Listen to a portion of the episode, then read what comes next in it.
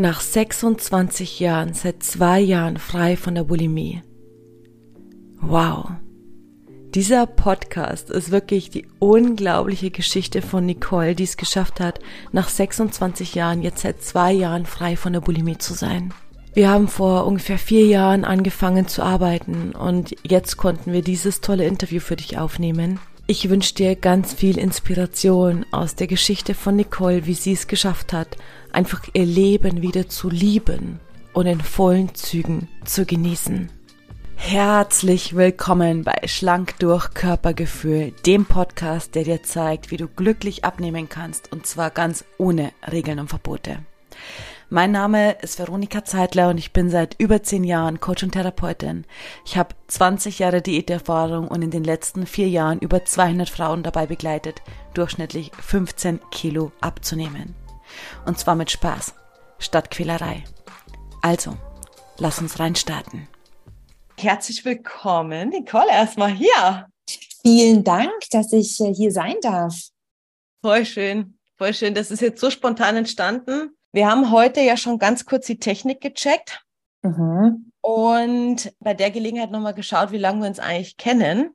Mhm. Und wir haben festgestellt, 2019. 2019, genau im Juli bin ich zu dir gekommen. Mhm. Ja, und das heißt jetzt dann schon vier Jahre, gell? Das ist unglaublich. Ja. Ich habe ja zu der Veranstaltung, als ich sie erstellt habe, diesen Screenshot von unserem Chat kurz dazu gepackt. Mhm. Und ähm, und es ist, wir sind heute ja hier, um wirklich deine Geschichte zu erzählen, die da heißt, nach 26 Jahren Bulimie bist du jetzt seit zwei Jahren frei davon, mhm. von der Bulimie selbst, sondern einfach auch von diesen Gedanken. Ja, genau. Genau. Ja, ich äh, weiß noch, dass es April, genau April war, weil ich mir das irgendwie notiert habe, oder? Ich habe mir das immer mal wieder so ein Tagebuch geschrieben, wie lange diese Sequenzen dauern. Und deswegen weiß ich genau, dass es April vor zwei Jahren war. Und ja, bin natürlich unheimlich dankbar, mhm. dass ich das jetzt wie ähm, ablegen durfte, loslassen durfte. Mhm. Genau. Voll schön. Lass uns doch mal einsteigen bei einer Zeit, die vor mir irgendwie angefangen hat. Also auch bevor wir uns kennengelernt haben. Vielleicht magst du uns einfach so einen Rückblick nochmal geben. Wie ist dieses Thema Bulimie eigentlich in dein Leben getreten? Was für Phasen gab es da? Wo dann erinnerst du dich noch? Weil ich meine, 26 Jahre ist ein Vierteljahrhundert. Mhm ich denke, bei meinen zehn Jahren denke ich schon immer, krass, wo sind die zehn Jahre? Erstens. Zweitens, was war da nochmal alles genau? Mhm. Und selbst ich muss dann so, aber bei dir ist ja nochmal länger. Und deswegen, ja. Du, das ist eine schwierige Frage. Also ich weiß, dass es angefangen hat einfach mit so ganz, wahrscheinlich so typisch, wie es ganz vielen von euch da draußen geht, oder? Mit ähm, Mobbing-Erfahrung, weil man eben zu dick war. Heute, wenn ich Fotos von mir anschaue als Kind, dann war ich einfach halt ein bisschen ein festeres Kind, gell? aber weit weg von zu dick. Mhm. Aber eben nicht so dünn wie die in meiner Klasse. Und so hatte dieses Mobbing eben angefangen mit, ähm, ja, halt äh, fette Kuh und Pummelprinzessin und, und, und. Ähm, wo man gerade in der Identi Identitätsfindungsphase ist, in der Pubertät oder gerade von Jungs äh, Ablehnung erfahren, war natürlich nicht so nice. Parallel ähm, hat es auch zu Hause stattgefunden, oder? Mein Papa und meine Mama, die sind sehr gesundheitsorientiert, sehr ähm, am schlanken Körper orientiert.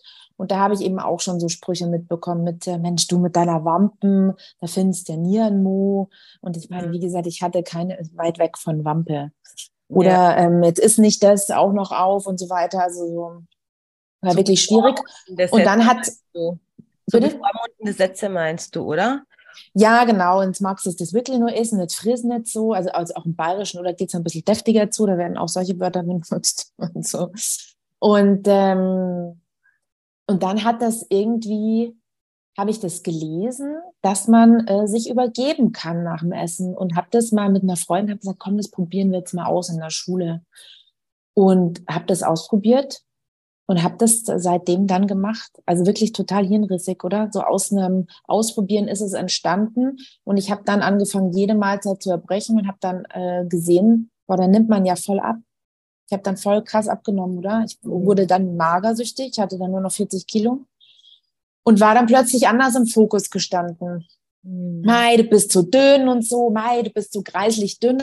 aber das kreislich dünn war für mich das schönste Kompliment, was es gegeben hat. Meine Mutter gesagt hat, Mai, deine Rippen schauen hier raus. Da ich gesagt, ja, ist schön, gell? Innerlich dachte ich mir. Und ähm, dann habe ich einfach aufgehört zu essen. Ich weiß, ich habe noch eine Mandarine am Tag gegessen. Mm. Und irgendwann, aber das, weiß nicht, wie, wie das passiert ist, hat das, ist das dann wieder umgeschwappt in eben eine Espresssucht. Und ähm, ja, be begleitet mich bis vor zwei Jahren hat, hat mich das begleitet. Und das waren auch Wellenbewegungen. Manchmal war es jeden Tag, manchmal war es äh, jeden, jede Woche, manchmal jeden Monat, manchmal zwei Monate überhaupt nicht, oder wo ich dann stabiler war. Ich habe ja auch wirklich ganz, ganz viel probiert. Und das hatten wir auch schon vorhin thematisiert, wo so mein Tiefpunkt war. Also der tiefste Tiefpunkt war nach der Bikini-Wettkampfphase, äh, oder? Wo ich dann, ich bin dann auch zum Sport gekommen, oder? Und hatte dann, also Sport war immer mein Begleiter. Hm, auch wahrscheinlich eine Sportsucht teilweise und hab, wollte dann schon immer irgendwie eben auf die Bühne und Bikini-Contest ähm, mitmachen und habe das dann gemacht und fand mich dann natürlich in dieser Phase des Körpers am schönsten. Hm, ja, ja. Und konnte da wenig loslassen und da in der, in der, in dieser Wettkampfdiät lustigerweise war nie irgendwas. Gar ja. nichts. Nicht mal ein Gedanke. Ich konnte mich da ganz strikt dran halten. Aber sobald der Wettkampf vorbei war, bin ich in ein tiefes Loch gefallen. Und ja. da war dann, da war es dann wirklich ganz oft am Tag. Da ist dann wirklich nochmal viel passiert. Mhm. Und das mhm. war so, ja.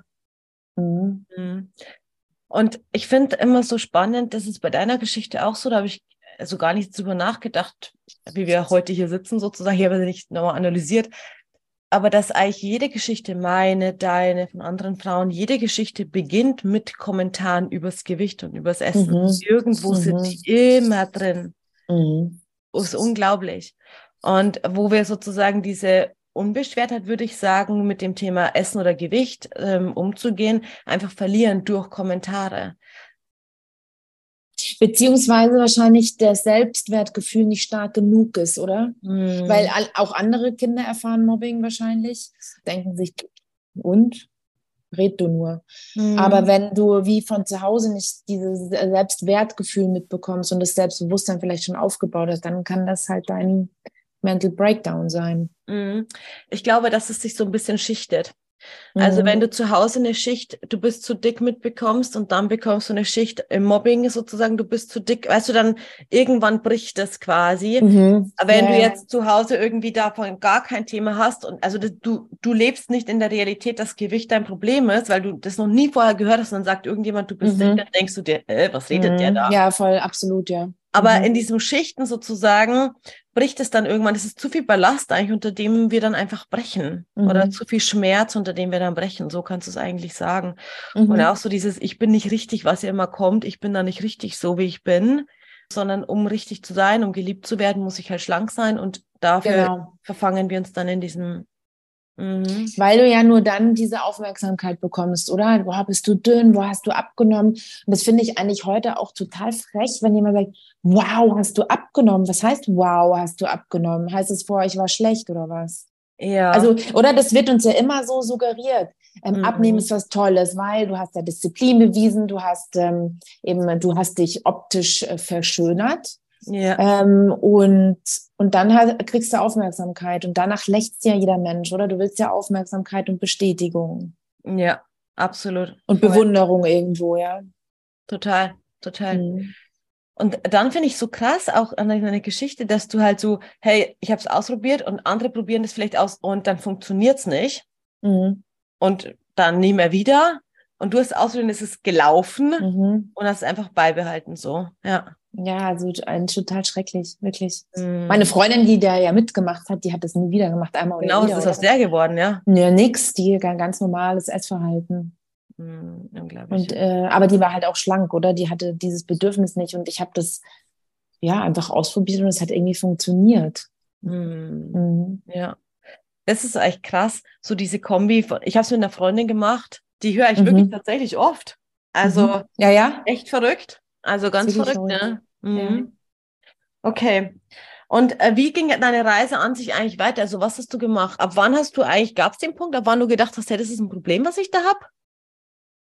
ich dachte das zu Anfangs ja nie, sondern eher dann meine Mutter, oder der das dann aufgefallen ist. Und ähm, da muss ich sagen, da hat sie mir, da habe ich das irgendwann mal gebeichtet, weil in einem Vier-Personen-Haushalt mit einer Toilette ist es halt wirklich auch schwierig, oder?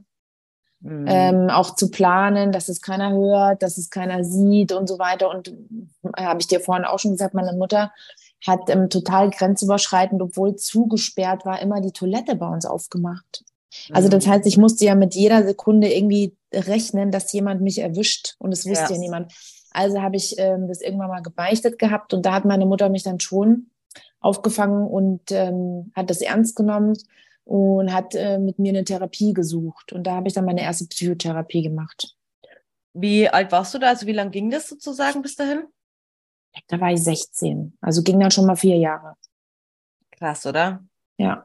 Also bis zu diesem Zeitpunkt, wo du auch für dich gesagt hast, ich muss das jetzt beichten. Muss das jetzt mal loswerden, genau, muss das jetzt mich jemand mitteilen. Ging es wirklich lange, ja. ja. Also das ist schon allein Zeitraum, vier Jahre, das alleine mit mhm. dir zu tragen als Kind. Mhm, ne? Ja, genau. Unglaublich, ja. Ja. Und dann habe ich das begonnen, ähm, und da ähm, wahrscheinlich auch ganz viele von euch da draußen, die jetzt mithören, ähm, man ist ja selten, dass man jemanden findet und es ist die Liebe auf den ersten Blick, sondern da geht man ja eigentlich auch durch die Hölle. Du, du musst einer fremden Person oder musst du dein Innerst, deine innerstes, innersten Ängste, innersten äh, Taten, äh, die du ja nur mit dir alleine erlebst, erzählen. Und da habe ich halt auch äh, komische Sachen erlebt, so von Therapeutin, die gesagt hat, es ist das allerletzte, dass ich das Geld von meinen Eltern, das hart verdiente Geld in, der, in die Toilette runterspüle. In Afrika müssen ähm, Kinder hungern. Hungern. Bis äh, hin zu, ja, die, die haben nichts, es geht schon wieder vorbei und so. Und bis ich mal eine. Ach so, bis so eine Phase. Die haben dir quasi eine Phase Ja, genau, Phase, das ist so. halt ist eine Phase, genau. Mhm. Und irgendwann habe ich dann eine gefunden, die, äh, ja, die mich ernst genommen hat, mit der eben aber nicht hauptsächlich dieses Bulimie-Thema das Thema war, sondern die mal geguckt hat, woher kommt es denn? Und nicht Symptome bekämpft hat, sondern warum ist es überhaupt entstanden? Und da habe ich eigentlich ganz gute Erfolge gemacht bei der. Mhm. Und äh, ich weiß aber jetzt gar nicht mehr, auch aus welchem Grund ich dann da abgebrochen habe. Ich glaube, weil sie dachte, jetzt ist auch gut. Mm, und dann war es dann, glaube ich, auch mal gut. Und dann habe ich halt immer wieder gemerkt, mh, hm, je stressiger eine Situation im Leben wurde, desto prägnanter war das Thema wieder. Also dann hat das irgendwie umgeschwemmt. Klar war dieser Gedanke immer da, ich muss schlank bleiben oder ich muss schlank sein. Aber das war dann irgendwann mal, hat das umgeschwenkt in eine Stressregulation, äh, oder? Ähm, dann habe ich mich von meinem Freund, oder mein Freund hat sich von mir getrennt, da war es dann wieder ganz schlimm. Ähm, in Prüfungsphasen war es immer High Peak. Ich habe mich wie belohnt, oder dieses Essen, das ich mir sonst immer verboten habe, ja, keine Schokolade, kein Fett, keine Carbs und so weiter, ähm, habe ich dann in Unmengen ja in mich reingestopft und das war diese Viertelstunde, die dieser Fressanfall dauert, war die schönste Zeit ever. Mm. Und danach weißt du, aber das muss ja wieder raus. Mhm. Und das war dann so meine Stressbewältigung, auch wie bis vor zwei Jahren ähm, war das so. Geplante äh, Fressanfälle, wo ich mich auch den ganzen Tag, wenn ich heute drüber nachdenke, paradox gefreut habe, auch drauf. Ja, ja, das ist ja, das nimmt ja so diese komplette Tagesplanung einfach letztendlich auch ein. So, und mhm. das ist ja mhm. wie so ein Ritual. Das gibt es ja bei jeder Sucht. Mhm. Ritual. Also ja. äh, genau, bei jeder Drogensucht, überall haben diese Menschen Rituale. Und so hattest du halt einfach auch deine ja, genau. Stelle. Mhm. Genau. Mhm. Und ähm, das größte Problem ähm, ist, es ist untersucht bei der Auflösung von Sucht, ist sozusagen, nachdem du es erstmal geschafft hast, das Suchtmittel an sich wegzulassen, dann, dass, dass das Ritual nicht mehr da ist. Mhm. Und so zum Beispiel mögen viele Ex-Raucher noch Zigaretten drehen oder stopfen, weil sie dann mhm, ah, halt ja. das Ritual mhm. haben. Mhm. Oder zum Beispiel, ich habe das von einem jungen Mann, den ich mal begleitet habe, der gekifft hat, der hat immer, der hat auch immer das noch gedreht. Der hat dafür seine Freunde, ja. seine Kumpels hat er gedreht, obwohl er sozusagen nicht mehr konsumiert hat. Also das mhm. Ritual ist das, was mhm. sozusagen auch oft so abends auf die Couch, das schön gemütlich machen. Das ist dann so wie so eine romantische Vorstellung einfach, die sich mhm. so aufbaut. Und das ist unabhängig von Bulimie, auch bei anderen Frauen, die einfach abnehmen wollen und die dieses Abendritual zum Beispiel haben, auch ein großes Thema, dass so, ja, wie jetzt, jetzt soll ich nicht mehr essen auf der Couch, was soll ich denn dann machen? So. Mhm, mhm, ja. Mhm, ja, man gewöhnt sich ja auch ein Stück weit daran. Mhm. Wie du mhm. sagst, ist ja ein Teil auch äh, von dir dann. Ja, also du mhm. hast ambulante Therapien gemacht. Mhm. Genau, ambulante Therapien habe ich gemacht, ähm, Bücher hat meine Mutter mir gekauft. Er hat ja irgendwie gefühlt jeder ein Buch über Bulimie geschrieben und ganz viele ähm, in der Öffentlichkeit äh, in der stehende Personen haben ja mit dem Thema zu tun, aber hat mir jetzt nicht geholfen, ehrlich gesagt. Und dann. Was denkst du, warum nicht? Warum denkst du, dass du das nicht geholfen hat? Keine Ahnung. Weiß ich nicht. Das kann ich jetzt so gar nicht beantworten. Das war. Ich glaube, ich habe eine Antwort dafür, aber überlege ja. selber, ja. Wenn man so mit so Gleichgesinnten spricht, die in der Thematik immer noch drin sind, dann äh, zieht dich das ja eigentlich eher in die Negativspirale noch mehr rein, als dass es dir raus ist. Es war ja kein Ratgeberbuch, oder? Sondern es war ein Buch, wo du dich in ganz vielen Stellen wiederfindest, wo du dir denkst, ja, fuck, das habe ich auch durchgemacht, ja, kenne ich auch die Situation und so weiter. Mhm. Ähm, also es war ja nicht, wo jemand gesagt hat, hey, mach mal, äh, probier mal den und den Ansatz aus. Mhm. Also ja, es hat dich emotional auf jeden Fall nicht so abgeholt, dass es dir wirklich irgendwie halt geholfen hätte. Mhm. Ähm, äh, ich habe ja vorhin schon mal zu dir im Vorgespräch gesagt, ich glaube aber, es hatte auch was damit zu tun, dass es sozusagen wie diesen emotionalen Schutz bei dir schon gab. Mhm. Also ähm, irgendwie wie so eine, würdest du sagen, also ich habe so empfunden, Resignation. Ja, das, ja, ja, ja. das gehört halt zu mir, das ist ja, so genau. Leben mhm. sein.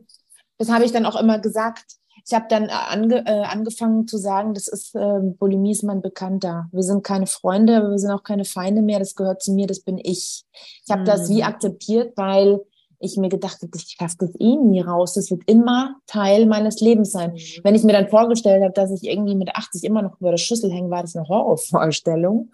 Ja. Aber ich habe das wie angenommen, weil du gehst ja ganz, ganz viele Phasen durch in der, dieser Krankheit. Und meine Strategie war dann, okay, das hat nicht funktioniert, das hat nicht funktioniert, dann muss ich halt jetzt mit dem Leben. Ja, mhm. müssen wir Bekannte werden. Mhm. Und wenn da nochmal dieses Sammeln von Frust, das kennt ja auch jeder, ob das jetzt gescheiterte Diäten sind oder ob das dann eben solche Erfahrungen sind, dass Therapien nicht wirken, aber dieses Sammeln von Frusterlebnissen. Was würdest du denn sagen, jetzt wenn du es beantworten müsstest, warum denkst du, hat denn das alles für dich nicht funktioniert? Was hat da gefehlt? War das kein, nicht der richtige Ansatz? Hast du dich nicht abgeholt gefühlt? Also was, hat, warum bist du nicht mitgenommen worden? Was, was hat da gefehlt? Also habe ich dir vorhin schon mal gesagt, dass ähm, ich ja immer ähm, Therapien oder weiß ich nicht, Coachings mit jemand gemacht habe, der nicht ehemaliger Betroffener war. Sondern es waren halt Psychotherapeuten, Psychiaterinnen, ähm, Life-Coach, Ernährungscoach, whatever. Und mhm die haben mich halt ein Stück weit abgeholt im Sinne von, dass ich es im Zaum äh, halten kann, mhm. mhm. dass ich es wie mehr unter Kontrolle habe, oder? Weil man hat dann schon über diskutiert, okay, was kann dir helfen, dass es nicht mehr zu dem zu dem äh, Stressanfall kommt. Das habe ich dann schon immer zeitweise wieder geschafft. Aber das Problem war ja wie nicht behandelt. Mhm. Und, und es ist aber nie, oder ich, es wurde ja nie die Substanz behandelt, also das Selbstwertgefühl ja eigentlich, oder? Sich mehr wert zu sein, als ähm, sich wieder über, über, zu übergeben oder sich was anzutun. Und deswegen, ähm, als ich dich ja dann getroffen habe, oder du warst ja wie Ex-Betroffene und du konntest nachvollziehen. Du hast nicht gesagt, ich verstehe dich, sondern ich weiß genau, was du meinst. Mm, du hast genau ja. gewusst, was ich meine in so einer Situation und hattest dann auch einen passenderen Ratschlag. Mm, ja, ja. Weißt du, und wir haben ja nie, wir beide haben ja nie einen Ernährungsplan gemacht. Ja, wir haben nie. Du hast mir nie gesagt, isst bitte 140 Gramm von dem und 30 Gramm von dem und so. Das war ja bei uns nie das Thema. Ja. Sondern wie kann ich denn Situationen vermeiden?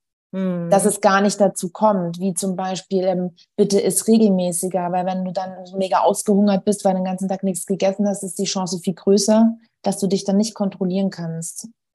Das ist stimmt, jetzt wo du das sagst, ja, darüber haben wir wirklich gesprochen, weil du kamst ja auch, oder? Weil du kamst ja auch aus dieser Wettkampfphase dann. Mhm. Das war ja dann eben der Punkt, wo ich zu dir gesagt habe, hey, dein Körper ist ausgehungert. Ja, genau. Ausgehungert.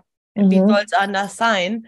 Und dass du aufholen willst, dass dein Körper sozusagen Nahrung möchte, ist ja nur normal. Mhm. auch, also wir sind ja auch seelisch nach Diäten oder nach so einer mhm. Wettkampfdiät, aber auch nach normalen Diäten irgendwann kommt der Punkt, wo Frauen einfach ausgehungert sind, ausgebrannt genau. und ausgehungert Mhm. von dem Nicht-Essen, von dem Mhm. ständigen Verbieten, Mhm. von diesem so. Und es gibt bei Heißhunger, Essanfällen, wie auch immer, immer zwei Ebenen. Das ist die körperliche. Und wenn du halt einfach ausgehungert bist, dann kickt die körperliche Ebene rein, die sozusagen dazu führt, dass du wieder isst. Weil der Körper einfach sagt, dann hole ich mir, was ich brauche, so, Mhm. egal was sie will. Und die zweite ist immer diese mentale und emotionale Ebene, wo dann eben Stress ausgleicht. Das sind dann so diese Themen, die dann äh, Mhm. damit einhergehen. Ja. Mhm. Ja, das hat mir irgendwie äh, dann mehr geholfen, dass mich jemand abgeholt hat und ver verstanden hat Mhm. auf dieser Ebene, auf dieser Ebene. Mhm. War, ich Wobei ich glaube, glaube, Entschuldigung, das ist mir schon noch wichtig zu sagen, diese ganzen Therapien, die ich vorher gemacht habe und, und, und Gesprächssitzungen mit Coaches und so weiter, ich habe dir gesagt, das ist ein Mosaikbild. Ja, Das absolut. sind ganz kleine Steinchen, die sicherlich auch bei dem Prozess geholfen haben, dass ich jetzt da bin, wo ich bin. Das ist einfach ein ganz langer Prozess, oder? Ähm, man sagt ja, äh, man kann alles, was man erlernt hat, auch wieder verlernen, aber das Mhm. dauert einfach, bis sich das Hirn wieder neu strukturiert. 100 Pro, das ist das, was ich auch zu dir gesagt habe. Es ist ja keine Frau, ich würde es mir immer wünschen. Ich würde es mir immer wünschen, eine Frau möchte abnehmen, macht den allerersten Diätversuch und kommt. Mhm. Mhm. Glaubst nicht, ich würde mir so wünschen, weil wir sind unverbraucht. Mhm. Wir sind einfach frisch. Und dann kannst du, weißt du, das erlebe ich, den Unterschied erlebe ich, wenn tatsächlich mal eine Mama zum Beispiel mich kontaktiert, ob ich ihre Tochter therapieren kann. Und die ist 15, 16.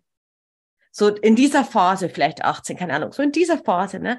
Das sind die frisch und noch nicht äh, tausendmal enttäuscht, sondern Ja, genau. vielleicht ein, zweimal, aber nicht tausendmal enttäuscht. Mhm. Und das ist der große Unterschied, wenn du mit Jugendlichen oder mit Frauen arbeitest, die zum ersten Mal eine Diät machen, versus welche, die halt ein Vierteljahrhundert schon probiert haben. Alles ausprobiert haben, genau, ja. Genau.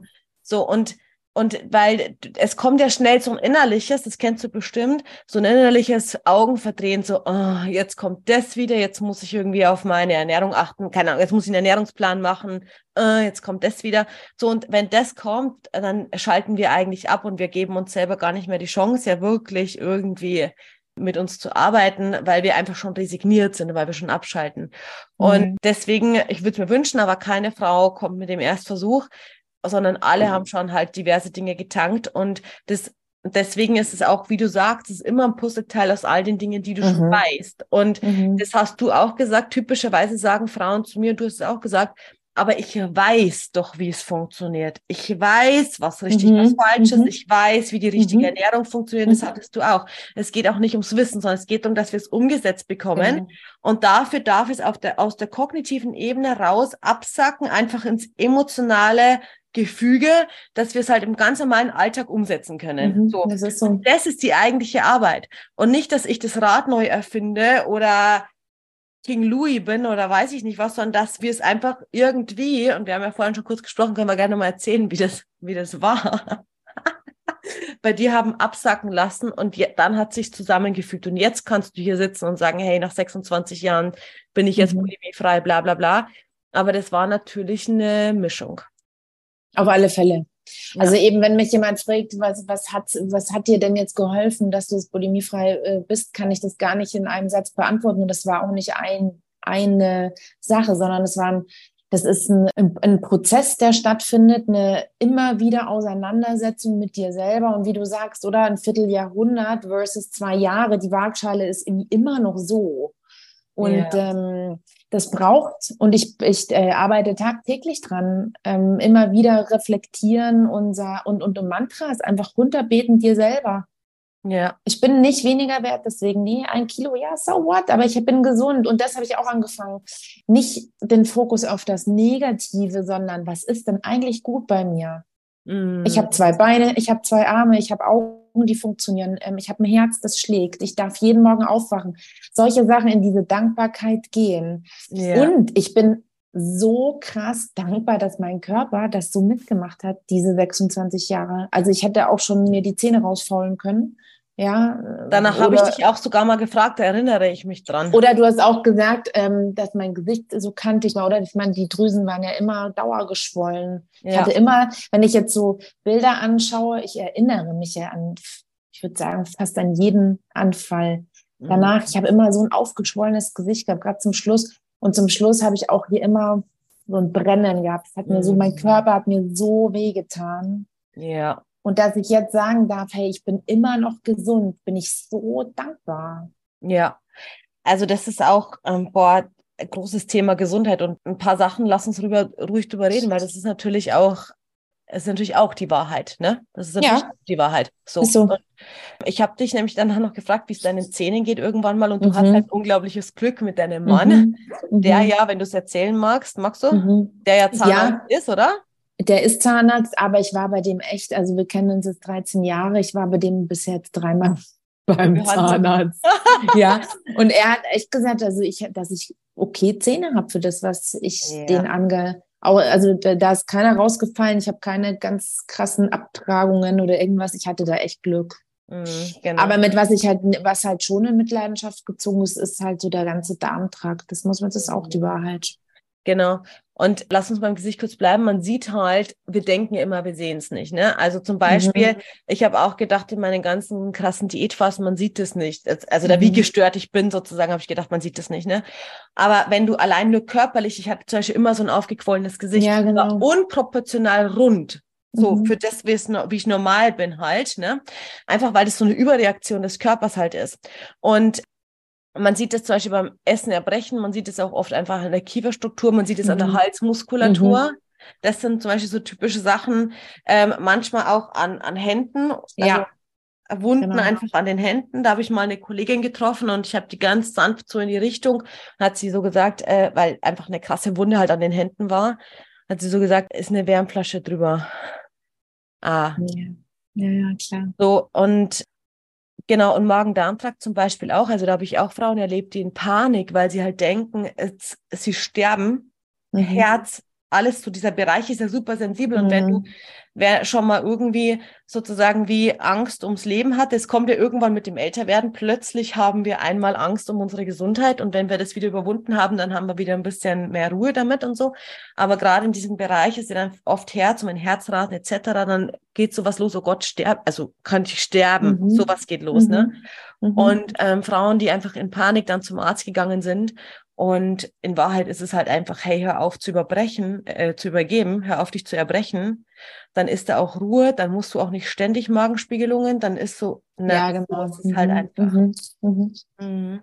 Und wenn halt dann, ich sage auch oft im Coaching, wenn wir, äh, wenn es ums Abnehmen geht, nur um Stoffwechselprozesse und dieses Ding mit den Shake-Diäten, unser Körper ist halt ein Verdauungstrakt von oben bis unten. Es geht los mhm, mit, wir mhm. speicheln ein, wir kauen, wir schlucken runter, Magensäure. Es ist mhm. von oben bis unten ein Verdauungstrakt. Und der Körper, der Verdauungstrakt will benutzt werden, so wie er erschaffen ist. So, mhm. er will arbeiten. Und wenn wir den einfach so krass durcheinander bringen, indem wir zum Beispiel nichts Festes mehr essen, gerade wenn wir mhm. Shake-Diäten machen, ja, mhm. oder wir benutzen ihn falsch, wie in deinem Fall, dass alles wieder rückwärts geht und der untere Teil des Verdauungstraktes mhm. wird gar nicht benutzt und das mhm. Ganze ein Vierteljahrhundert, dann ist ja klar, dass der durcheinander ist. So. Ja, beziehungsweise, wie du gesagt hast, oder die Verdauung fängt ja im Mund an und mhm. die ganzen Enzyme und so weiter oder der Zucker, der kommt ja trotzdem schon rein. Und die Leber fängt an, irgendwie Insulin auszuschütten ja. und kann aber da nichts verdauen, weil ja gar nichts da ist. Ja. Also. Genau, es gibt ja eine Unterform der Bulimie, die heißt ja Spitting. Kennst du die? Mhm. Ah, wo du gesagt hast, man nimmt es in den Mund und dann spuckst man wieder raus. Genau. Du nimmst es nur in den Mund, lässt es im Mund, du schluckst es nicht runter und spuckst es dann wieder aus. So. Und also ohne Erbrechen, ja, nur ja, im. Mund und dann wieder abgeben. Und ähm, das ist dann, das funktioniert für viele Frauen ebenso gut wie in deinem mhm. Fall so. Die mhm. fangen auch an, Gefallen dran zu bekommen. Aber das Problem ist, dass es ebenso nur begrenzt funktioniert, weil der Körper, wie du schon sagst, der fängt ja an zu arbeiten mhm. und fühlt sich mhm. komplett verarscht. So, da kommt, das, mhm. du schluckst nicht runter. Und der Körper fängt auch an, nach einer gewissen Zeit, wenn wir eben eine Essstörung haben oder halt immer wieder die gleichen Diäten haben, fängt der Körper an, das zu optimieren und stellt sich um. Das heißt, bei den Frauen, die nur das im Mund haben, fängt er an, aus der Mundschleimhäuten alles rauszuziehen. Und die wundern sich dann, warum dass sie nicht abnehmen, nicht abnehmen. zunehmen, ja. zunehmen, obwohl sie ja alles nur im Mund haben. Ja, weil der Körper in seiner Not anfängt umzustellen mhm. und mhm. halt einfach sich genauso veräppelt fühlt, als würdest mhm. du es anders machen oder tausend Diäten machen. Mhm. ist immer das mhm. gleiche Endergebnis. Der Körper fühlt sich veräppelt und macht dann nicht mehr mit. Optimiert ja. einfach, oder? Der Überlebensmodus muss ja trotzdem, genau. er will ja mehr überleben, ja, genau. Genau. Okay. So, was, genau, ich wollte, wir wollten noch erzählen, äh, ich fand so besonders, als wir gearbeitet haben, das würde wahrscheinlich heute nicht mehr so funktionieren für dich. da hast du davon profitiert, dass ich wahrscheinlich noch nicht so doll in der Führung war, wie ich es heute wäre. Mhm. So. Mhm. Weil die Nicole hat mir tatsächlich aufs Auge gedrückt, wenn wir einen Call hatten, dass sie gesagt hat, ah, warte, ich bin noch unterwegs, das stört ja nicht, oder? so zwischen Tür und Angel. Ja. Zwischen Tür und Angel. Ja, ja, ja, ja, ja. ja. Ähm, oder ganz oft Termine auch abgesagt, verschoben. Ja. Ähm, ich muss auch ganz ehrlich sagen, ich hatte halt auch oft keinen Bock drauf aber genau wie in den Therapien ja auch nicht. Denn Auseinandersetzung ist ja wieder unangenehm. Und vor allen Dingen muss vielleicht halt auch wieder sagen, ja, letzte Woche war nicht so gut, ist wieder was passiert. Obwohl man beim letzten Gespräch ja gesagt hat, nee, jetzt, ich bin super dran, jetzt ist diese Woche klappt super, muss man halt wieder den Walk of Shame gehen und sagen, nee, ich hatte wieder drei Anfälle. Unangenehm. Mhm. Es ist halt immer so das Ding, dass wir so eine Selbstüberhöhung machen. Also, ab jetzt bin ich sauber, ab jetzt mhm. mache ich es ganz sicher genau. mehr ab jetzt esse ich keine Schokolade mehr. Wir machen so eine Überhöhung von dem Ganzen, dieses, und diese Extreme können halt einfach nicht funktionieren. Mhm. Und deswegen äh, wollen wir uns auf, auf der anderen Seite ja auch nur schwer eingestehen, dass es eben nicht funktioniert, weil wir haben es uns ja eigentlich versprochen. So, mhm. das ist ja auch das, wenn ich sage manchmal, hey, wir müssen uns schon ein bisschen entscheiden, was wir wollen. Willst du wirklich frei werden aus der Bulimie? Willst du wirklich abnehmen und so? Also wir müssen schon so ein bisschen entscheiden. Und das, das alleine ist schon oft ein Problem, weil dann die Frauen sagen, ich habe mich schon 30 Mal entschieden, abnehmen zu wollen. Du auch. Ich habe mich schon 100.000 Mal entschieden, keine Bulimie haben mehr zu wollen. Und trotzdem bin ich noch am gleichen Punkt. Also ist gleich Frust, Scheiße, Resignation. Klar. Kommen also diese Dinge. Ja. Ja. Enttäuschung einfach auch von sich selber, oder? Wieder nicht geschafft, wieder nicht durchgehalten. Und diese Ausreden immer, ja, jetzt kommen wir ab morgen, ab morgen, mhm. ab morgen, aber da schaffe ich es dann. Ja, ja, total. Mhm. Ja, und eben, was du vorhin gesagt hast, oder ich habe mir nie Zeit für mich genommen, sondern musste es immer so zwischen Tür und Angel schnell noch abfrühstücken, abwursteln. Mhm. Mhm. Ja. Wärst du heute strenger mit mir, gell? Auf jeden Fall. Mhm. Deutlich. Ja. Ich glaube, es wäre aber gut. Also ich glaube, ich glaube, mit dem, also ich meine, du hättest ja auch damals komplett, das war ja deine freie Wahl, du bist ja freiwillig zu mir gekommen. So. Mhm. Und ich glaube, so das wäre der Punkt gewesen, an dem ich dich heute einfach packen würde. So, hey, du hast die Wahl, du kannst mit dir arbeiten oder nicht. So. Mhm und wähl selbst, was du möchtest. Beides ist doch okay. Also das ist auch immer so wichtig, so hm, ob das jetzt dieser Prozess von dir ist oder Frauen, die abnehmen wollen, so immer so, ich will das ja aber. Mhm. Ich will das ja aber. Also so schlimm ist es nicht. Zum Beispiel. Beziehungsweise, ja, keine Verbindlichkeit mit dir halt selber eingehen, oder? Weil genau. du weißt ja, es ist ein steiniger Weg, es ist anstrengend. Es ist, äh, und, und das kann man ja, oder auf diese Gespräche, aber auch auf die Bulimie kann man das, die Maske anziehen. Es ist, man muss was widerstehen, man muss sich mit sich selber beschäftigen, man muss irgendwie in den, in den Prozess mit sich gehen. Und manchmal hat man da keine Kraft oder halt wahrscheinlich noch, ich sage immer, wenn du wirklich, wirklich, wirklich, wirklich was willst, mhm. dann, dann setzt du alles in Bewegung.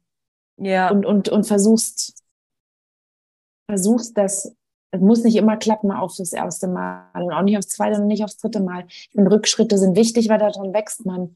Aber wenn man das wirklich will, dann, dann, dann klappt das. Mhm. Und das beste Beispiel.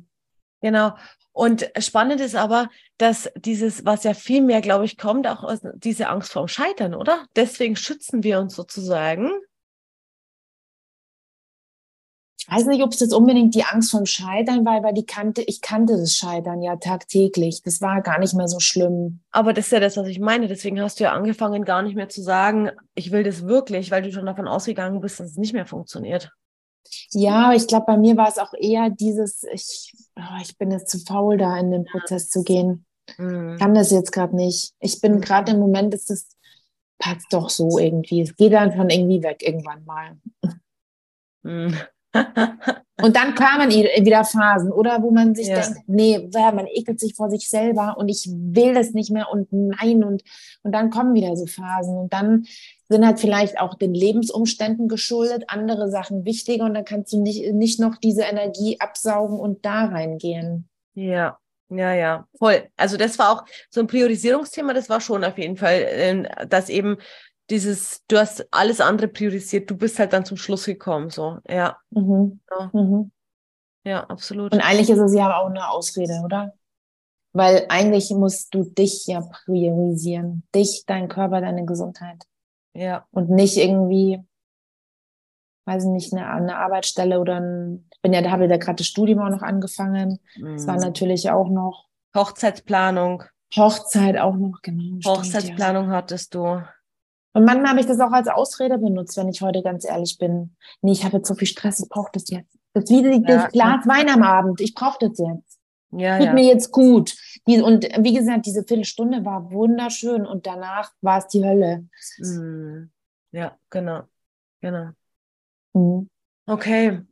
Und dann, was würdest du jetzt sagen? Also, die blöde Frage, die, glaube ich, magst du nicht. Das hast vorher schon gesagt, dass es schwierig zu beantworten ist. Aber was hat wirklich jetzt so für dich dann, wenn du jetzt so, was hat geholfen, wenn du jetzt anderen Frauen Tipps geben dürftest? Ich glaube, ich bin einfach gewachsen. Ich bin wirklich gewachsen. Ich habe an Selbstwert gearbeitet, an Selbstwert gewachsen. Ich habe mich wahnsinnig, also ab dem Zeitpunkt, als wir zusammen angefangen haben zu arbeiten und als wir das dann auch beendet haben, habe ich mich wirklich so krass intensiv mit mir beschäftigt. Mhm. Ähm, auch so ein bisschen spirituell. Mhm. Ähm, habe mehr über den Körper gelernt, mehr hinzuhören, was brauche ich jetzt wirklich, was ist es denn eigentlich? Und mhm. ist es das denn jetzt wert, diese 500 Gramm Magerquark mehr wieder loszuwerden? Mhm. Oder kann man mal alle fünf Grad sein lassen? Weil das hat auch mal einer zu mir gesagt, oder du wirst nicht über Nacht fett. Man muss, man darf diese Angst ablegen. Ja. Und auch wenn man jetzt mal einen Fressanfall hat, das ist jetzt nicht schön für den Körper oder die Verdauung ist vielleicht am nächsten Tag ein bisschen eingeschränkt, aber du bist am nächsten Tag nicht zehn Kilo schwerer. Mhm. Und das zu realisieren. Und diese Verbote abzustellen. Ja, äh, ja, eben ich hatte das ja, dass ich dann gesagt habe, okay, morgen ist Cheat Day to the fullest und rein, was geht. Und es bleibt auch drin.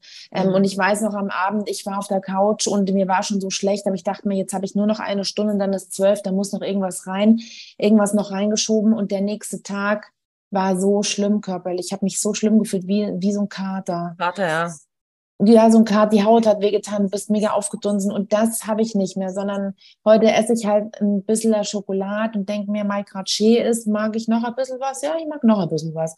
Und dann ist aber gut. Mhm. Und am nächsten Tag wüsste ich, dürfte ich wieder eine essen. Also nicht darf ich, sondern ja. kann ich wieder eine essen. Ja, ja. Und äh, das sind ganz tausend Prozesse und ich glaube, ich bin einfach auch älter geworden. Mhm. Ja, ich muss mich nicht mehr messen. Ich weiß, bei mir ist ganz viel Thema Selbstvertrauen. Das habe ich jetzt aber auch, muss ich sagen, das Studium der sozialen Arbeit hat mir auch äh, in meinem Prozess wahnsinnig geholfen. Ja, das ähm, Stellung, ja. Diese Reflexion immer oder warum reagiere ich denn jetzt so? Was macht es jetzt mit mir, wenn heute mein Vater zu mir eben sagt, ja, also ja. meine Mutter, die mit 60 Kilo, die sagt, ah, ganz schön fett wo ich ähm, dann sage, Mensch, Vater, in welcher Welt lebst du? Oder das, ich, ich muss jetzt heute alles, was an mich rankommt und mir nicht gut tut, muss ich sofort demjenigen spiegeln oder sagen, du, das war jetzt gerade nicht in Ordnung, das hat das und das mit mir gemacht. Weil das war ja auch immer das, ich habe diese ganzen Boshaftigkeiten mit mir getragen in meinem Rucksack, habe es wieder reingesteckt und wieder reingesteckt und wieder reingesteckt und der Gegenüber hat davon gar nichts mehr gewusst und, und das hat sich definitiv auch verändert. Also das muss ja nicht nur auf mein Aussehen bezogen Nee. sein, sondern auch wenn jemand zu mir übergriffig ist oder irgendwie was, was, was Dummes sagt oder was Unverschämtes, ähm, das macht ja immer was mit dir und das muss man dann wieder zurückgeben. Ähm, Du hast mein Essen, runtergeschluckt. Du hast Ja, es runtergeschluckt ja. quasi. und das ja. muss ja irgendwie wieder raus. ja. Mich, äh, was mir hilft, mich nicht mehr an einen strikten Plan halten zu müssen. Hm. Intuitives Essen, habe ich dir auch vorhin gesagt, bin ich ganz ehrlich, klappt noch nicht 100 Prozent. Hm. Ähm, das muss ich einfach noch mehr lernen, zu Ja. hören, wann habe ich denn Hunger? Ach, und ich weiß, es halt zwölf ist, muss ich was essen. Das ist aber schwierig, oder im Arbeitsalltag. Wenn man jetzt nicht ähm, selbstständig ist, ist das, Ja, ist ja. das schwierig. Ähm, keinen strikten Plan mehr haben, nicht mehr jeden Tag wiegen, ja, die Waage auch Mhm. einfach zu verbannen. Hm. Ja, Dieses ständige Wiegen ist zwar auch ein, ein, ein Brainfuck einfach immer. absolut, ja. ähm, ja, ganz, ganz, ganz äh, mit sich selber versuchen, ins Reine zu kommen, sich selber in der Früh zu umarmen und lieb zu haben, weil wir eben so viel mehr sind als diese Zahl auf der Waage. Und Hm. ich konzentriere mich jetzt auf, was ist denn toll an mir?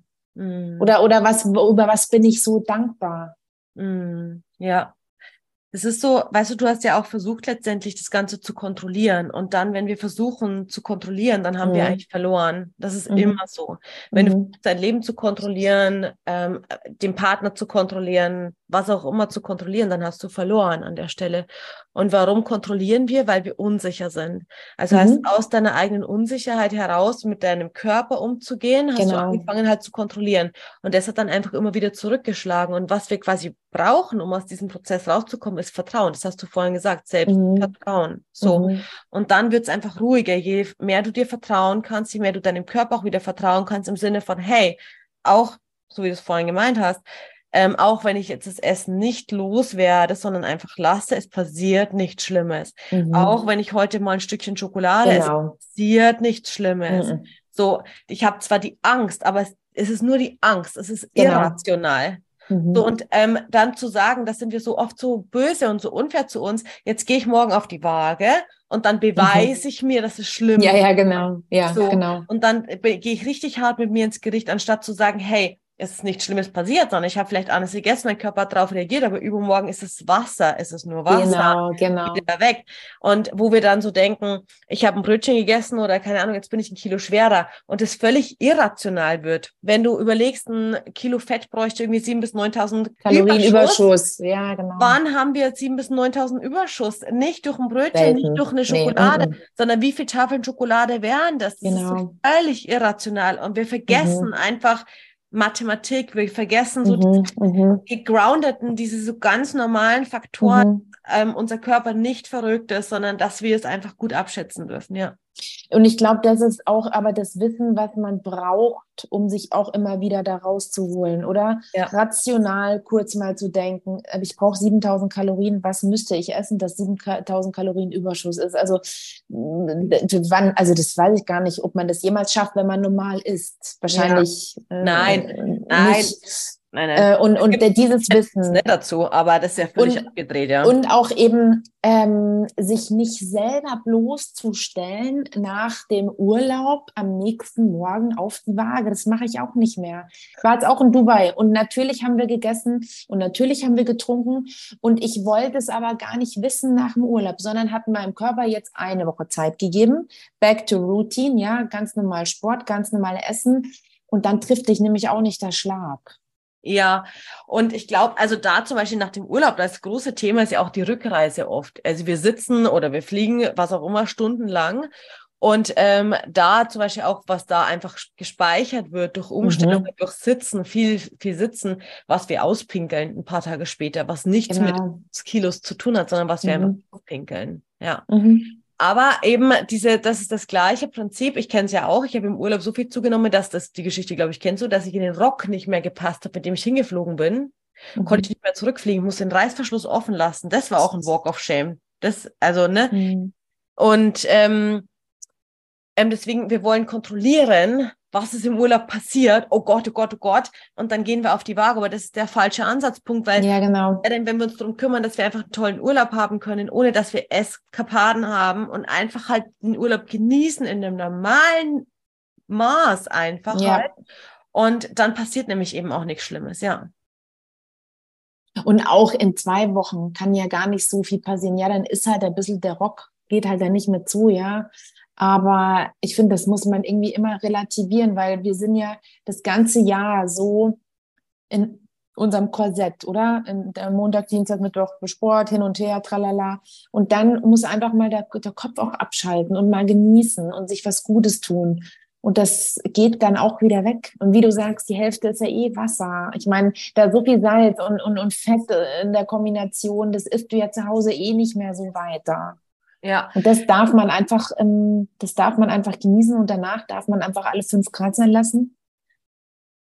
Und genau. kurz eine Woche abwarten oder zwei und dann ist wieder alles weg. Ja, was du jetzt so schön sagst, ist, es Genuss ist nicht das Problem, Maßlosigkeit ist das Problem. Als ich Mhm. nicht mehr in den Job gepasst habe, ich war ja maßlos in dem Urlaub. Also das Mhm. war fernab von gut und schön. Also, Mhm. ne? Und das ist dann natürlich die Quittung, die ich dafür bekommen habe. Aber das ist genau das, was ich meine, dass wir einfach uns darum kümmern dürfen, dass wir einen genussvollen Urlaub haben können, ein genussvolles Leben haben können mit, mit Genuss. Ist, das ist kein Problem. Maßlosigkeit ist das Problem. Und Maßlosigkeit ist auch das, was uns zunehmen lässt, nicht der Genuss. Mhm, mhm. Aber das ist ja wahrscheinlich dann genau die Antwort darauf, dass du dich halt vorher immer so krass restriktiviert hast, Ja, oder? genau. Ähm, weil du halt dir immer alles verboten und dann äh, ist Urlaub und dann ist Halligalli Drexler Party angesagt und dann alles äh, gib ihm, was reinpasst. Genau. Ja. Ja, okay. Hast du sonst Mhm. noch was, das wichtig ist, vielleicht? Hm. Hey, ich bin einfach, ja, mega dankbar und eben, das hatten wir, glaube ich, ja auch ähm, in diesen Ankündigungen geschrieben. Ich hatte ja auch keine Periode mehr, seit Ewigkeiten nicht Ah, mehr. das wollte ich, da wollte ich auch noch genau darauf zu sprechen kommen, weil das ist Mhm. nämlich auch krass, da erinnere ich mich auch so sehr, wie, wie doll einfach auch dein Kinderwunsch war an dieser Stelle und das halt sich einfach auch gebissen hatte, ne? Ja. Ja, beziehungsweise hat man mir gesagt, ich hätte PCO oder seit ähm, ich auch schon sehr jung bin. Und dann habe ich mich auch da ein bisschen mehr mit beschäftigt. Da macht ja die Julia Schulz, äh, auch auf Insta und so weiter, macht sie ganz viel, ähm, gibt sie eigentlich äh, oder stellt sie diese PCO-Formen vor. Ja, und da bin ich irgendwann mal überhaupt mal darauf gekommen, dass es diese hyperthalamische ähm, PCO-Form gibt, ähm, wo, wo Leute, die auch normalgewichtig sind wie ich, aber ihren Körper so zurückhalten oder ich vergleiche das immer wie mit so einem, mit so einem ähm, Rennpferd, kurz bevor die Schranke aufgeht. So habe ich ja meinen Körper behandelt, oder? Also mit der Kandare bis hier hinten immer und immer auf Anschlag und ähm, und der konnte wie gar nichts anderes mehr machen, als alles einzustellen. Dann musste ich ja noch Sport machen, in der Früh am besten um sechs vor der Arbeit noch, voll Cortisol, Stresshormone, raus damit. Und hatte die ja wirklich ewig nicht mehr. Und meine Frau hat dann gesagt, ich habe eben PCO, ist so, Hashtag ist so. Und ich wollte dem aber nicht glauben und habe da wirklich mich beschäftigt damit und so weiter. Und dann sind wir in diese Hormontherapie gegangen mit Kinderwunsch und so weiter, hat ja dann nicht geklappt. Und habe aber dann in diesem Zug ja wieder angefangen, normaler zu essen und weniger Sport und so weiter. Und dann kamen die irgendwann mal aus heiterem Himmel, was ich dann dachte, das ist ein Zufall. Nach dem zweiten Monat dachte ich, es ist wieder ein Zufall. Dann waren sie wieder zwei, drei Monate mal wieder weg und so weiter. Aber, und das ist auch wissenschaftlich erwiesen, wenn diese Hirnanhangsdrüse so Mhm. geschwollen ist immer von diesem Erbrechen, kann die auch, die, ich glaube, das Progesteron ist es nicht ausschütten, was wiederum zum Eisprung führt und was eine Periode auslöst. Also ich glaube, ob das jetzt so ist oder nicht, aber in meiner Welt ist das so, Mhm. dass ich, seit ich das aufgehört habe, hat sich mein Körper einfach erholt und regeneriert und konnte seinen Aufgaben wieder nachgehen. Er muss jetzt keine Angst mehr haben, dass er nicht genug Futter kriegt. Er muss keine Angst mehr haben, dass ihm körperlich was zugeführt wird, irgendwelche unnatürlichen äh, Prozesse. Ähm, und er, er darf jetzt wieder die Periode machen äh, und, und seit drei Monaten kommt sie sogar pünktlich. Und das kann ich euch Wow. sagen, das, das habe ich mir so krass gewünscht. Und das würde ich für keinen für keinen Ess Fressanfall, Brechanfall mehr hergeben. Never ever. Das ist, ich bin jetzt wieder gesund, ich fühle mich wieder vollständig als Frau. Und das ist mir viel wichtiger als eine Zahl auf der Waage. Das ist so, ich habe Gänsehaut, weil es ist so krass, dass jede Frau, die letztendlich, was du nie erlebt hat, wie wenn der Zyklus komplett durcheinander ist, so für die Mhm. ist es eigentlich immer so ein bisschen was Nerviges, ne? Diese Mhm. Lieben es auch total zu sagen, wenn der Frauenarzt sagt, hey, wir können drei Monatsspritze machen oder was, dann sagen die, yes, voll gut, ich muss mich nicht mehr drum kümmern. So, ne? Mhm. Und ich habe zum Beispiel mal mit einer Trainerin auch aus dem Bodybuilding-Sport gesprochen, die einfach Mitte 50 war sie dann und dann hat der Frauenarzt, hat sie so zu mir gesagt, ähm, ich weiß gar nicht, was ihr jungen Dinge immer habt mit eurer Periode. Ey, warum müsst ihr euch da um Wassereinlagerungen kümmern und dann spürt ihr da den Eisprung und keine, die hat es so richtig so, was ist negativ eigentlich so, ne? Also, mhm. ihr macht dann ein Problem um ein Thema, was gar nicht besteht. So war eigentlich ihr Tenor. Und ich habe dann genauer nachgefragt und sie hat halt einfach ihr Leben lang mit Absicht die Pille durchgenommen. Der Frauen hat sie jetzt gesagt, hör mal, Lady, du bist Mitte 50, jetzt müssen wir da mal schon langsam deinem Körper die normale Fähigkeit geben, dass auch er sich verändern kann. Und deswegen hat sie das sozusagen so ähm, negiert alles. Aber weißt du, auch diese Trainerin hat ja gar keine Ahnung von ihrem weiblichen Körper. Mhm. Und das ist was, was so krass ist. Und, und das, was du jetzt so schätzen kannst, ist ja genau das, dass du Frau bist in jeder Facette. Mhm. Und was das heißt, auch wenn der Körper sich wieder selbst reinigt und wenn genau. du loslassen kannst. Das ist so. Und ähm, so, wow, das ist so, ja. Ja. Ich habe mich wie nicht komplett gefühlt ohne Periode. Ich habe mich wie nicht als vollständige Frau gefühlt. Und auch das, was du sagst, oder das Reinigen, die Gebärmutter-Schleimhaut will, die, die baut sich ja ab und, und, und streift was aus und auch das Blutreinigen und so weiter. Und jetzt, ich feiere das jeden Monat. Mhm. Jeden Monat liege ich mit Schmerzen lachend auf der Couch und mit meiner Wärmflasche und, und sag auch immer Hallo, wenn sie kommen, sag Hallo, ist schön, seid ihr wieder da. Ja. Herzlich willkommen. Mhm. Und das meine ich mit mehr Selbstliebe. Ich kann, äh, und es wäre auch eine Lüge, wenn ich jetzt sage, um Gottes Willen, ich bin jetzt so glücklich und alles ist vorbei und ich fühle mich so pudelwohl. Und das ist ja auch nicht so. Ja. Aber ich versuche eben die positiven Sachen. Und, und für mich sind positive Sachen, die mir Gott gegeben hat oder die Natur geschenkt hat, wie Gesundheit. Ja, mhm. zehn Finger. Ähm, ich höre, ich sehe, aber vielleicht auch durch meinen Beruf geschuldet, oder? Ich habe eine intakte Beziehung und die bin ich so dankbar. Ich habe eine Familie, mhm. auch wenn meine Eltern mir wahrscheinlich unwissentlich so viel ähm, Schmerz zugefügt haben und auch teilweise immer noch tun, habe ich aber eine tolle Familie. Ich liebe meine Familie.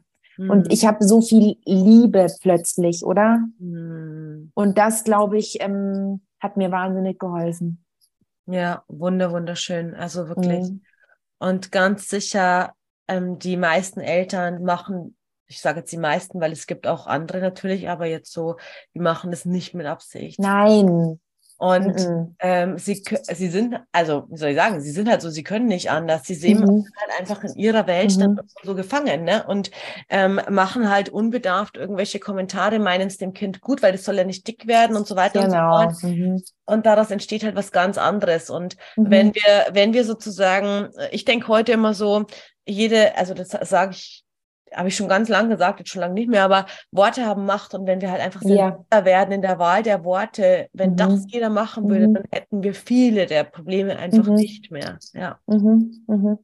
Und eben, ich glaube, ganz viele, und das siehst du heute auf Social Media, oder? Überall, ähm, dass Kommentare abgegeben werden, ohne dass Leute darüber nachdenken, was löst es beim anderen aus.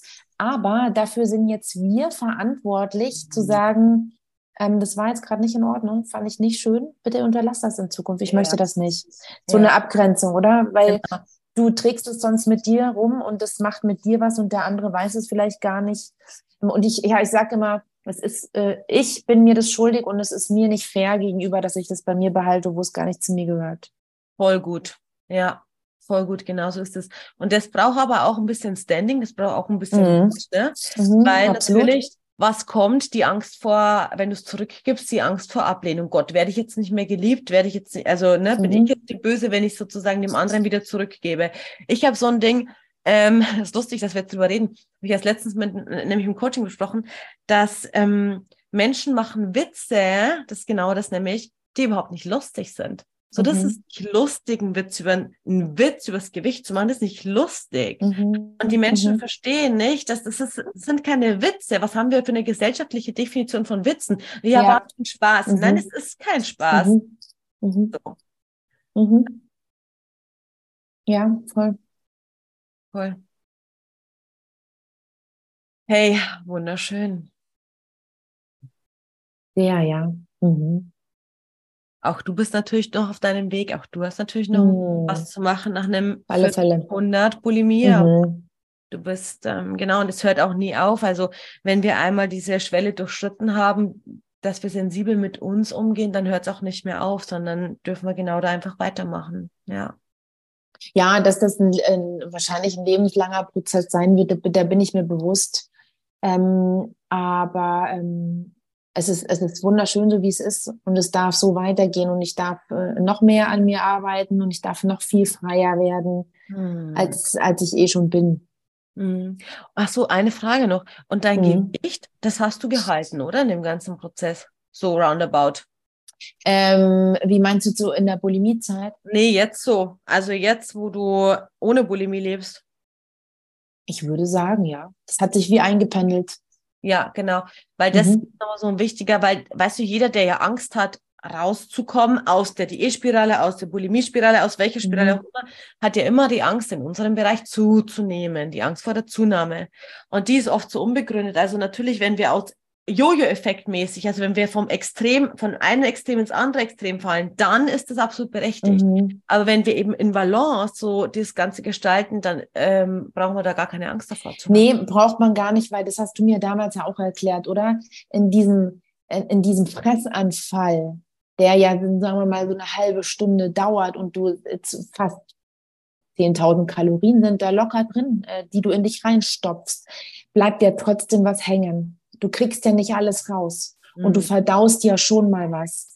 Und das später, diese Kalorien, wenn du dich normal ernährst, weil du isst ja dann trotzdem am Tag normal, oder? Ich habe ja ganz normal Mhm. gegessen plus einen Fressanfall.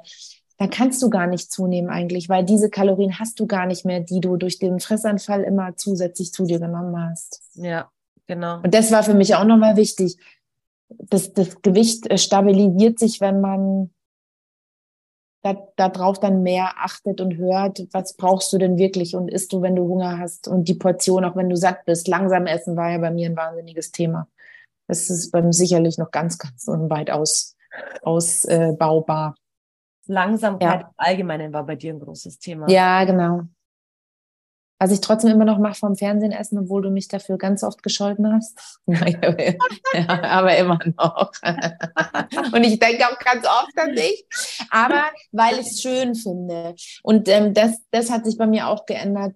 Genießen, schmecken war bei mir wichtig, oder? Weil wenn du so schnell rein isst und der Bauch ist zwar voll, aber du bist nicht befriedigt. Danach hast du ja dann noch diese, dieses Bedürfnis, nochmal was zu essen. Aber wenn du trotzdem mal ab und zu auf den Teller guckst und, ah, was esse ich jetzt? Ah, ein Stück Kartoffeln, njam, njam, okay, dann geht auch Fernsehen nebenbei. Also, ähm, ich würde am liebsten so draufspringen und sagen, nein, aber du ja, ich weiß. Aber äh, weißt du, was, an was ich denken muss? Ich habe letztens eine, eine Frau gesehen, die hat sich selbst aus dem Rollstuhl geholt, ne? Mhm. Und ähm, ich habe, also die hat ähm, auf Instagram und die hat so, die hat so vom Löffel, die hat so sinnlich gegessen, so richtig sinnlich.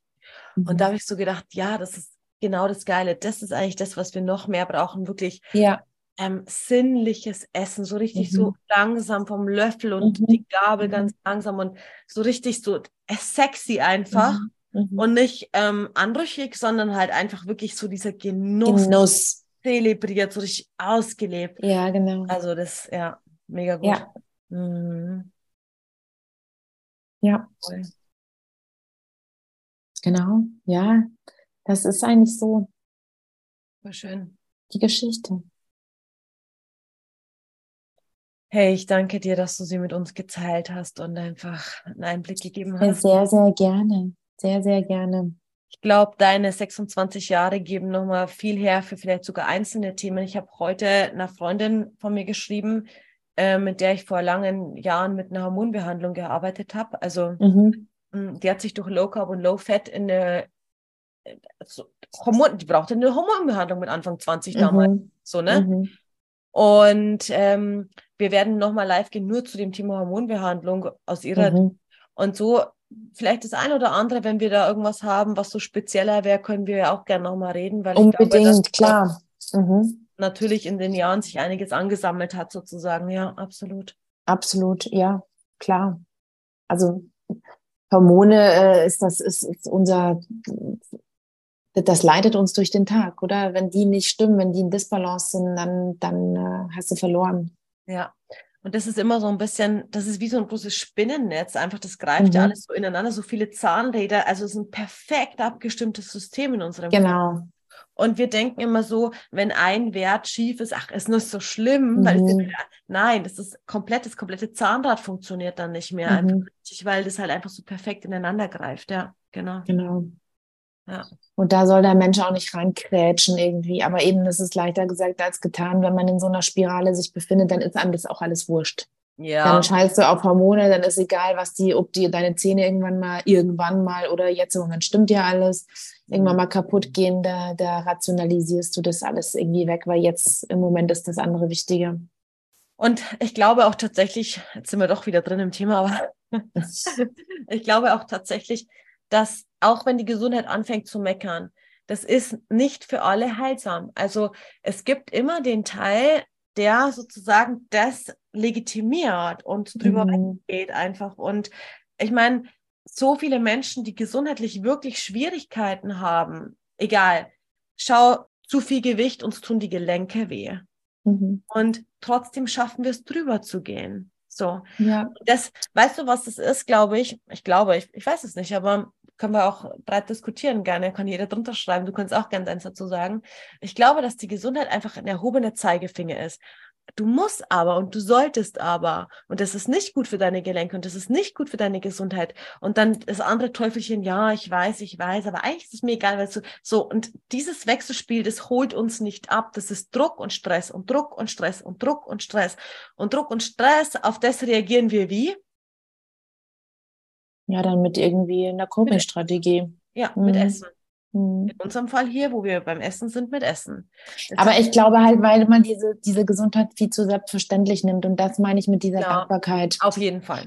Ja. Also und gerade da hatten wir auch mal in der Zeit Kontakt, da wo es mir körperlich schlecht ging, wo ich doch so Hüftprobleme plötzlich hatte ja. aus dem Nichts und, ähm, und, und, und Knieprobleme, wo mein Körper irgendwie ich habe übrigens keine OP gemacht, wo jeder gesagt hat, das musst machen lassen und so weiter. Ich habe gar nichts gemacht. Sehr gut. Ähm, wenn du mal in so einer Phase bist, wo es dir nicht gut geht, dann, dann, dann erst recht hinschauen. Und nicht erst, wenn's, wenn man am Boden liegt mit der Gesundheit. Ja. Sondern gerade wenn sich der Körper ein, zweimal auch nur mal anklopft und sagt, hey, irgendwie, hallo, ich bin zwar nicht selbstverständlich.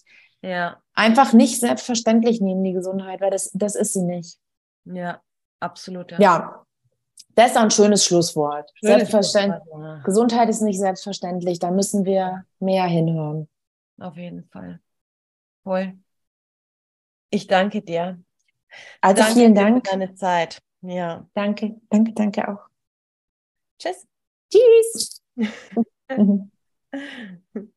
Das war die wundervolle Geschichte von Nicole. Und als ich das Interview für dich vorbereitet habe, habe ich Nicole so geschrieben, boah, es ist so mega, weil ich es einfach so unglaublich inspirierend finde. Und an dieser Stelle deswegen nochmal vielen Dank an Nicole, dass du deine Geschichte mit uns geteilt hast. Und wenn du auch unendlich Heißhunger hast, Bulimie hast oder abnehmen möchtest und einfach nicht mehr weißt, was du nur machen sollst, weil bislang einfach nichts nachhaltig funktioniert hat und du dich vielleicht sogar so ein bisschen entmutigt und verloren fühlst, dann trag dich super gerne ein. Unten in den Show Notes findest du den Link zum Wohlfühlgespräch zu mir. Buch den Termin, lass uns sprechen, lass uns die Details für deinen Abnehmweg oder für deinen Weg raus aus der Bulimie absprechen. Und ich freue mich auf dich. Weil wenn es Nicole geschafft hat, dann kannst du es auch schaffen. Also lass es dir gut gehen. Bis zur nächsten Folge. Deine Veronika.